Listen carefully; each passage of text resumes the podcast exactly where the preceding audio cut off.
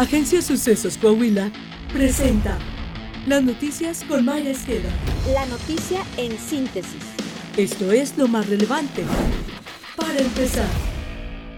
Causa en Común informó que 1.556 policías han sido asesinados en México durante la administración del presidente López Obrador y critica que los presupuestos se han estancado o eliminado en el actual sexenio. Tan solo la Sedena y la Guardia Nacional tienen un presupuesto asignado de, de 170 mil millones. Todo esto al tiempo que el FAS no existe en términos reales y el Portasec lo desapareciera. Yo me pregunto, ¿qué pasaría si estos 170 mil millones se les diera y de manera controlada, por supuesto, a las policías y municipales.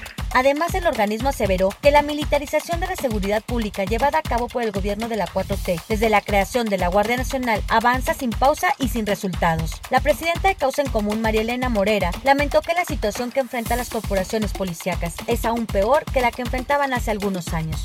Por otro lado, el 24 de mayo se registraron 118 asesinatos en México, de acuerdo con el Gabinete de Seguridad Federal, lo que lo convierte en el segundo día más violento en lo que va del actual gobierno federal. El secretario ejecutivo interino de la CEPAL, Mario Semoli, urgió a México y a los países latinoamericanos a dejar de lado la política y actuar para elevar las tasas de crecimiento económico para atacar la desigualdad social. El doctor en economía apuntó que en los últimos cuatro años, gobernado por el presidente López Obrador, México ha acumulado un decrecimiento de menos 1.9%, lo que lo ubica como el país con peor desempeño económico en la región. Mario Semoli insistió que nuestro país debe dejar atrás las discusiones viejas y polarizantes de la coyuntura política y en lo que hay que hacer para crecer. De acuerdo con la Comisión Nacional de Sistema de Ahorro para el Retiro, entre enero y abril del presente año, los recursos que las administradoras de Fondo para el Retiro, AFORES, tienen bajo su responsabilidad y que son invertidos en instrumentos financieros, registraron una pérdida de valor de 253.443 millones de pesos. Esto significa que en el primer cuatrimestre del año, el valor del ahorro de los trabajadores se vio afectado en esa cantidad. De tal suerte, en solo cuatro meses se borró más de dos terceras partes de la plusvalía de 352 mil millones de pesos registrada en 2020 según datos oficiales. La Comisión de Infraestructura de la Cámara de Diputados alertó que México es uno de los países con mayor estrés hídrico a nivel mundial y gasta más del 80% de sus reservas de agua. Con base en las cifras del Instituto Mexicano de Tecnología del Agua, nuestro país necesitaría 21 años para alcanzar una completa sustentabilidad y seguridad hídrica, siempre y cuando haya un ritmo de inversión anual de 49 mil millones de pesos.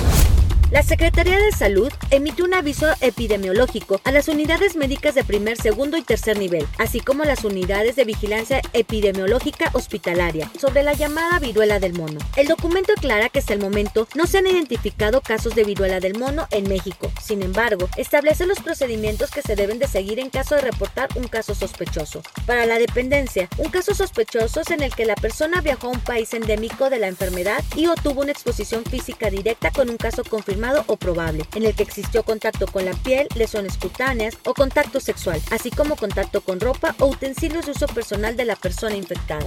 Internacional. La producción anual de armas de fuego en Estados Unidos casi se ha triplicado en las últimas dos décadas, reveló un informe de la Oficina de Alcohol, Tabaco, Armas de Fuego y Explosivos. De acuerdo al organismo, en 1996 se produjeron 3.854.000 rifles, pistolas y escopetas. Para el 2016, la producción creció a 11.497.000 armas. La ATF destaca que las pistolas semiautomáticas superaron en venta a los rifles.